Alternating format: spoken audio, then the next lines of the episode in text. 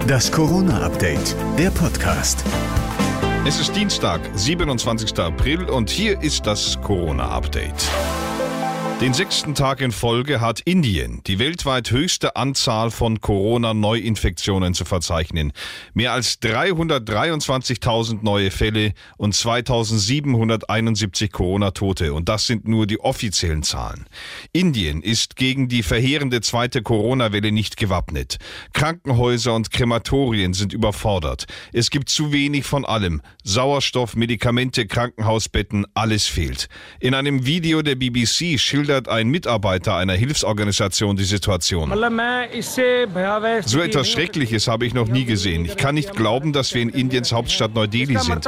Die Menschen bekommen keinen Sauerstoff, sie sterben wie die Tiere und uns fehlt es an Holz, um sie zu verbrennen. Im Hinduismus werden die Toten traditionell auf einem Platz im Freien verbrannt. Ärzte in der Hauptstadt Neu-Delhi berichten von abgewiesenen Patienten, die auf der Straße sterben. Der Arzt Tarkim Haider vom Pentamed Krankenhaus im BBC CBC interview.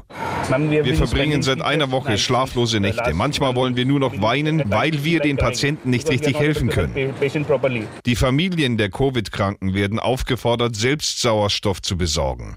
Mehrere Länder, einschließlich Deutschland, haben Indien ihre Unterstützung zugesichert. Regierungssprecher Steffen Seibert. In der Tat prüft die Bundesregierung jetzt genau mit dieser Dringlichkeit, welche Unterstützung gegeben werden kann. Da kommen in Frage Sauerstoffanlagen, Beatmungsgeräte, Medikamente. Eine Reihe von Ländern wie Australien haben Flüge von und nach Indien wegen der dortigen Coronavirus-Variante B1617 ausgesetzt. Auch Deutschland hat die Einreise aus Indien stark eingeschränkt. Die Lufthansa hält ihre Flugverbindungen nach Indien aber vorerst weiter aufrecht. Und das war das Corona-Update von Dienstag, dem 27. April.